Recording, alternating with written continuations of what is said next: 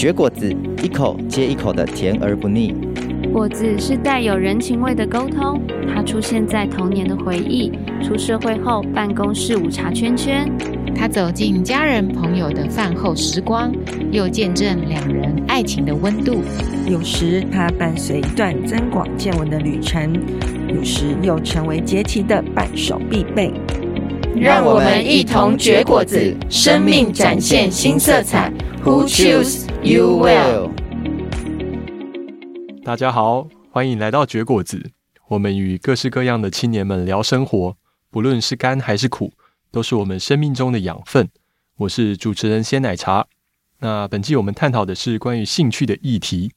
今天我们邀请到的是牛排，来，牛排，请跟大家打声招呼。Hello，大家好，我是喜欢冲浪的牛排。哦，oh,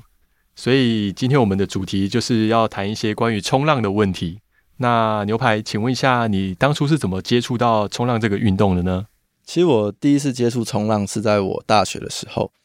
那时候我们大学有这个水上活动的社团。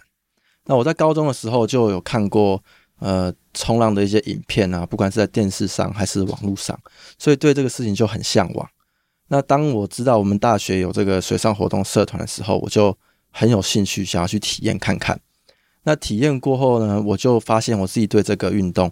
啊，这种刺激的运动，这种很有速度感的运动，非常的感兴趣。于是，在大学的那一年的暑假，我就去宜兰的一个冲浪店打工，然后去更深入的学习这项运动。然后，当我学习的更多之后，我发现我更喜欢它了，因为啊，在海边的时候，啊，你可以感受到很轻松自在的感觉，然后你又可以在冲浪的过程当中感受到。这种很纯粹、很单纯与大自然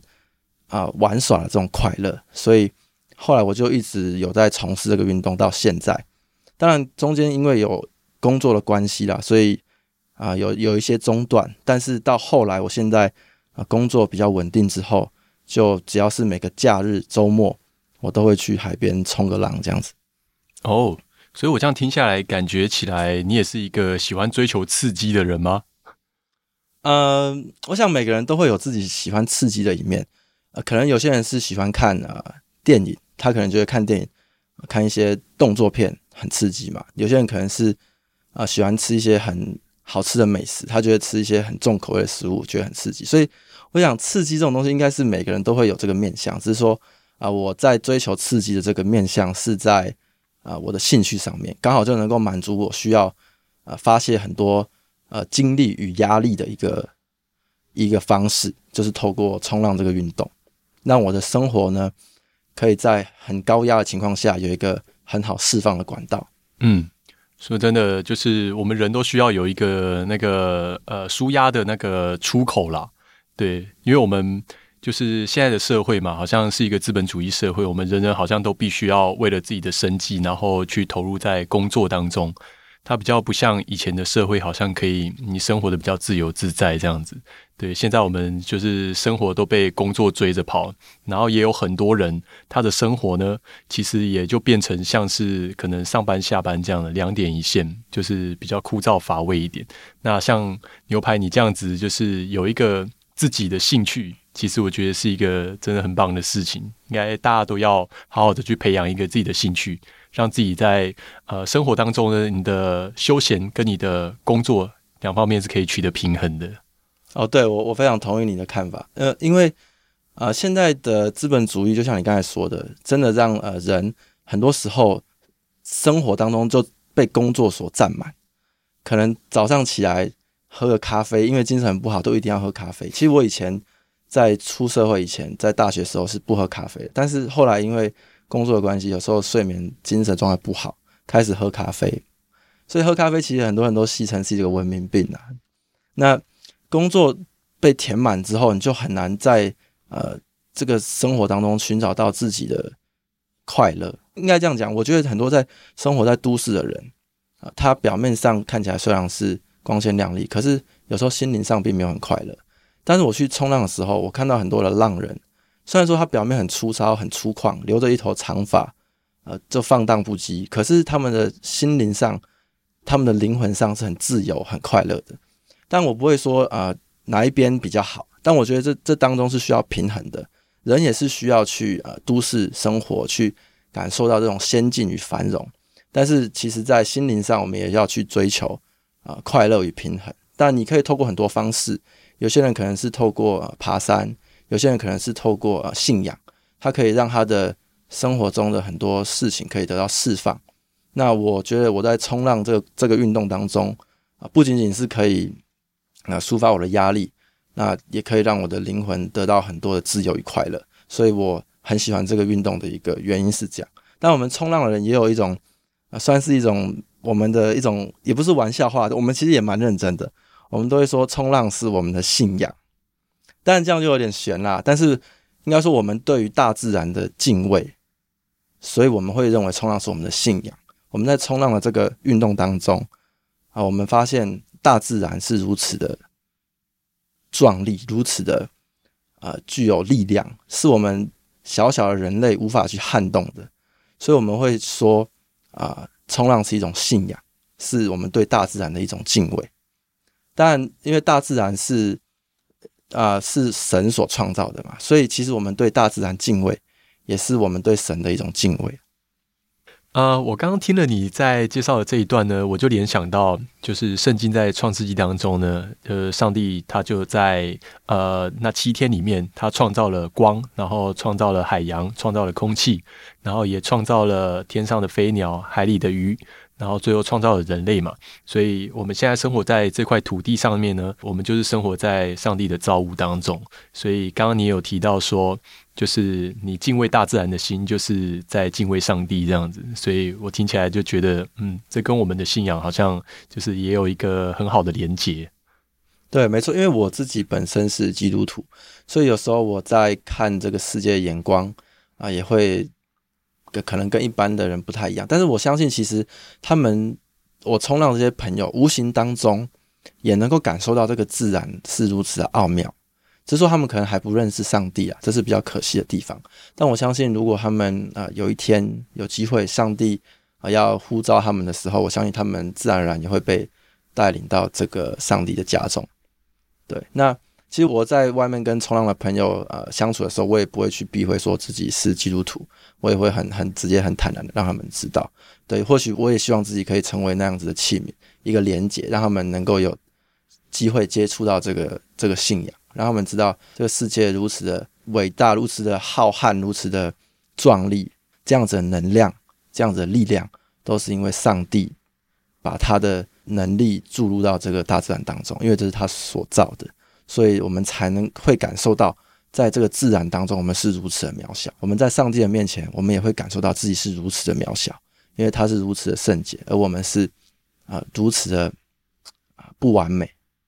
嗯嗯。没错，确实，我们每个人都是有一些缺点的啦，没有人是完美的。就是除了耶稣以外，其实我们就是或多或少，也许我们在人的面前表现的好像就是我们是一个很好的人，可是其实有时候我们自己的心中其实可能会时不时的冒出一些不好的想法，但是这些东西就只有你自己跟上帝知道，对，别人不会知道。那。我觉得我们好像一开始就谈了太多，就是 就是有点偏离了冲浪这件事。那我们现在回头来谈谈，就是那牛排，你要不要跟我们介绍一下冲浪它是一个怎么样的运动？啊其实台湾是一个很有趣的国家，因为我们是一个海岛嘛。但是我们碍于我们历史的关系，其实我们是一个农业社会，从大陆大大量的移民过来台湾。所以其实，在早期的时候，又加上以前有战争的关系，有戒严，所以我们的海禁政策是非常的强烈的，导致于我们在上一代对于海洋运动其实是非常陌生。但我觉得在近几年来，我觉得很高兴的是，啊，年轻人有越来越多人去从事冲浪这个运动。但是我觉得比较需要注意的是，啊，其实海上运动的安全性是需要非常注意的。那我先简单介绍一下冲浪这个运动哈，就是我们会呃拿着一块冲浪板，那这个板子其实里面大部分都是保丽龙，然后外面我们会有一个玻璃纤维去做一个强化，那所以它拿起来其实不重，大概就四到五公斤吧。然后我们会拿那个冲浪板，然后我们会趴在板上面，然后滑出去外海。那外海会滑到，比方说我们会在海边会看到有白浪花嘛，我们会滑到白浪花之外的那个地方，然后等那个浪从外面推进来。那那个浪其实是从呃很远的，可能是几千几千公里以外的啊、呃、太平洋那边有一些风暴，然后会有些能量从外海推进来。我们称呼那个东西叫做涌涌浪的涌，英文叫做 swell。它跟这个 wave 我们一般看到的白浪花是不一样的东西啊，大部分人可能不太能够分辨啦。但是我觉得这个东西有在普及是很好的。我们看到那个涌从外海推进来的时候，我们就会转回来朝向陆地的这个地方，然后我们就会开始开始用我们的手去让我们往前进。我们叫这个动作叫做划水。我们必须要跟浪一样快，或是比它快，我们才会追到这个浪。所以，当我们追到这个浪的时候，我们就可以在板子上面站起来，然后去享受，有点类似啊，在公园溜滑板这种感觉，去享受这个在浪上面做一些啊，像类似滑板这种动作，上上去啊，下来旋转啊。有些人甚至可以在板子上面走，这个是长板啊，就是板子比较长，我们称为长板。那短板的话，玩法就是会是在浪上面也是一样滑来滑去，但是我们可能会飞起来啊，或者是速度比较快。不管你是哪一种冲浪板，你都可以在这个浪壁上面去享受这个冲浪的快乐。然后冲完之后，我们就会再重新再掉头，再往外滑，就一直这样重复做这个动作。虽然呃感觉上有些人可能无法理解，但是其实只要尝试过的人，我相信对于这种很很高度的这种挑战性以及速度。其实是很刺激、很有趣的，所以很多冲浪的人，我们甚至可以从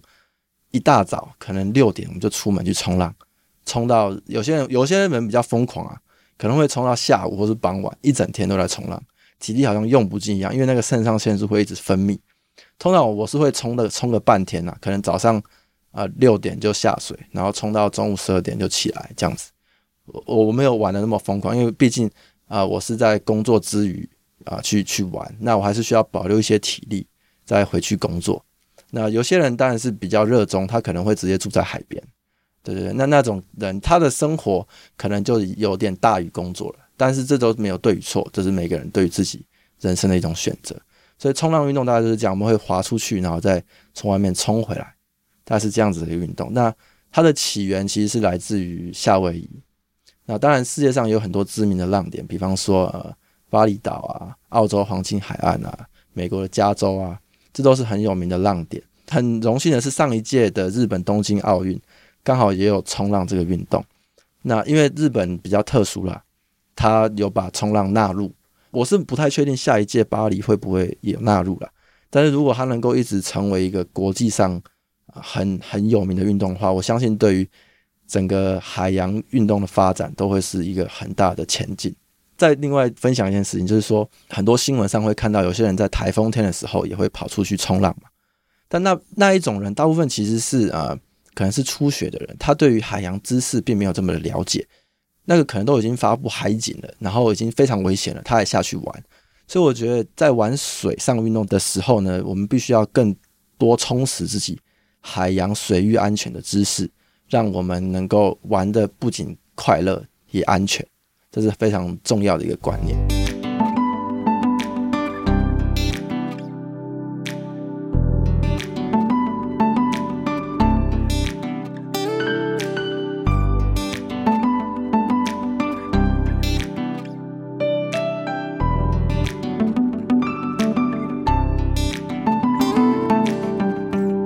那我们现在就是对冲浪这件事情就有了一点基本的认识嘛。那牛排，你平常都会去哪个地方冲浪啊？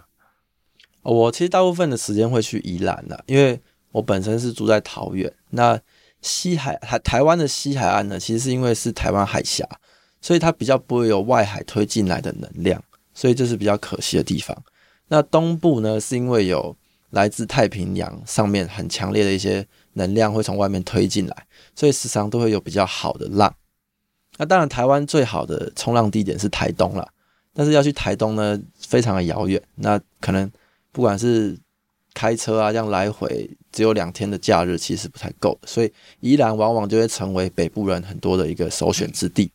所以我大部分都会去宜兰去冲浪。那有时候我会去呃这一些浪点啦，比方说像是双狮，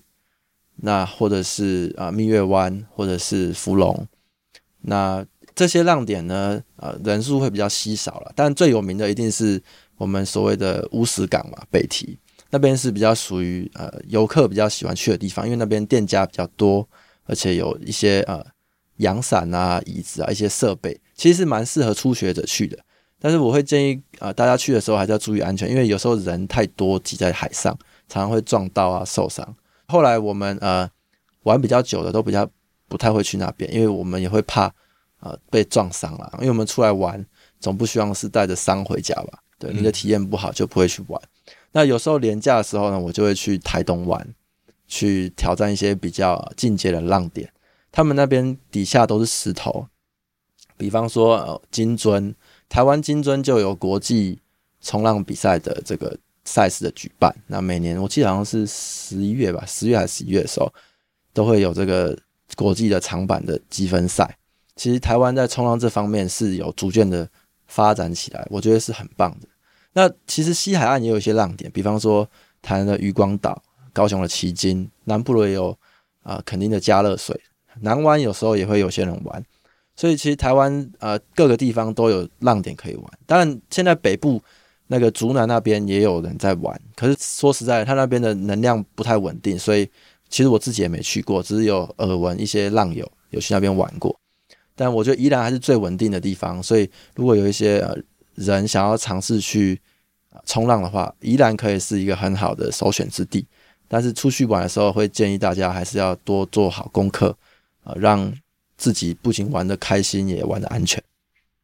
哦，那因为冲浪这个运动，好像就是听牛排你刚刚这样子讲起来，很像它是需要有一些呃，就是天时地利上面的一些配合。就像你可能你人带了冲浪板，然后跑到了也许宜兰的那个海边去，结果当天诶没有浪，那你不就白跑一趟了吗？哦，对，所以我们一般都会看一些天气预报，我们会尽量的去呃预测说啊、这个礼拜啊，或者是下个礼拜的浪啊啊、有没有能量进来？如果有能量进来，我们就会啊、呃、好一个日子，然后去海边玩。但这个预报不是说百分之百准确了，但是至少有做功课，大部分误差不会到太大，可能七十趴都是准确的。实际上跟这个预报总是会有误差嘛，就像天气预报有时候也不一定。他说会下雨，就没下雨嘛，这种都是有的。但是我们是尽量让自己的、呃、去海边这一趟不要说白费了。但如果真的去了，发现哎没有浪，那你自己的心态就要调整，因为就跟人生是一样的。有时候你期待、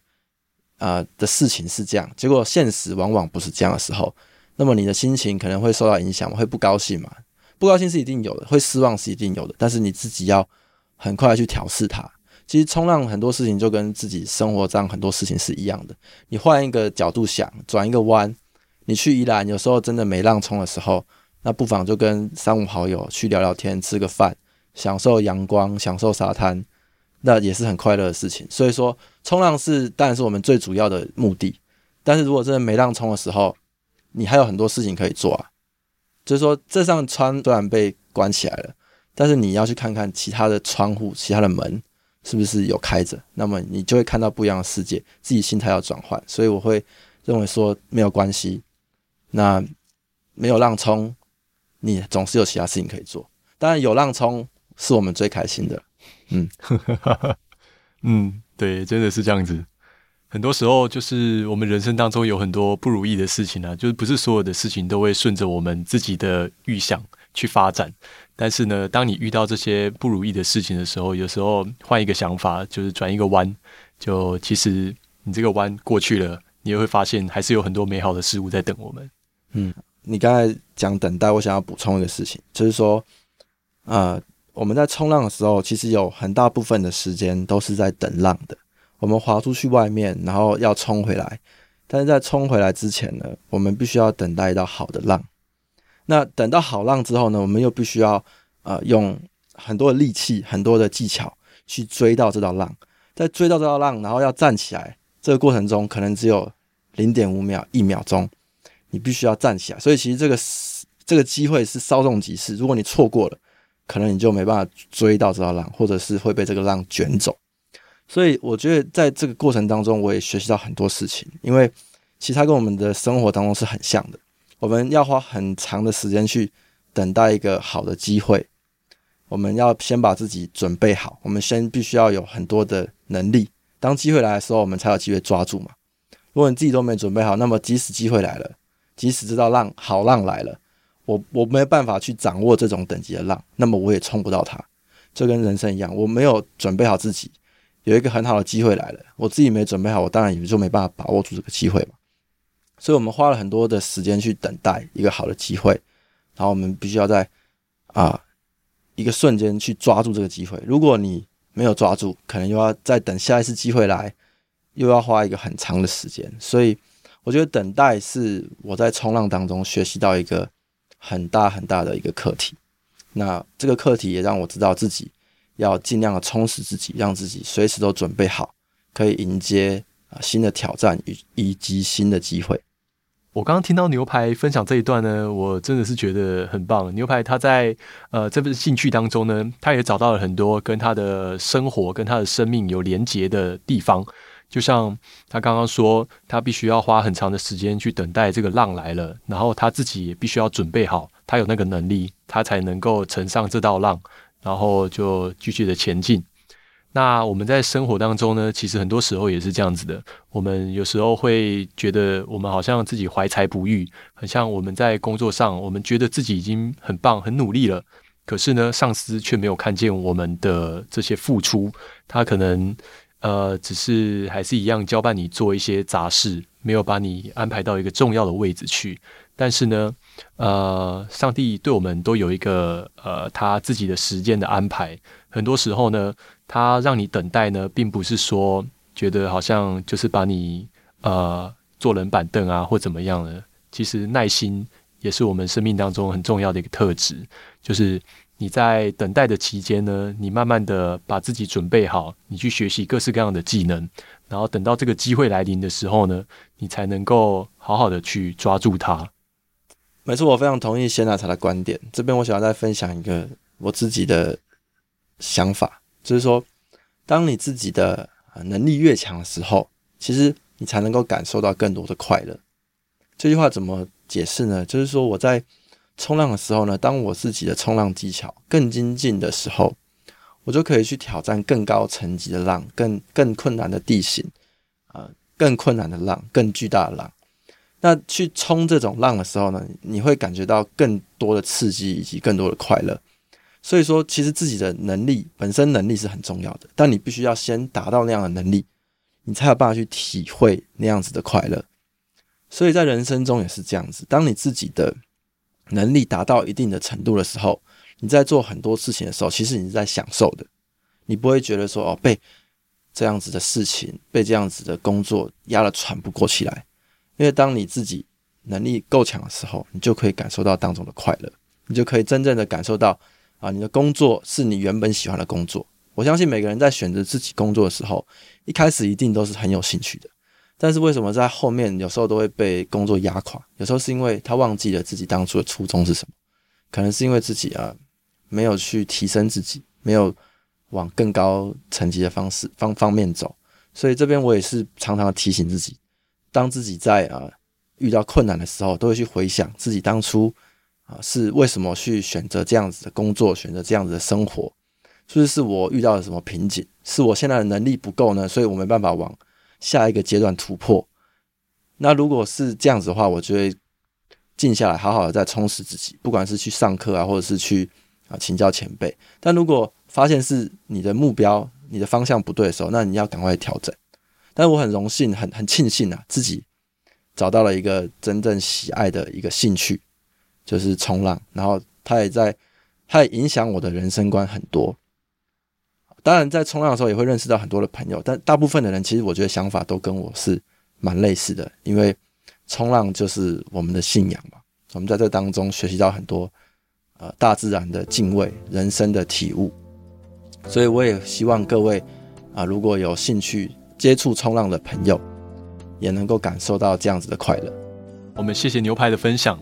今天我们透过冲浪这个话题呢，然后一路延伸到我们的信仰，延伸到我们的生活，以及一些价值观的问题。那希望我们今天这样子的对谈呢，对听众朋友呢，也是能够有所收获的。那谢谢大家，那我们下次空中再见啦，拜拜，拜拜。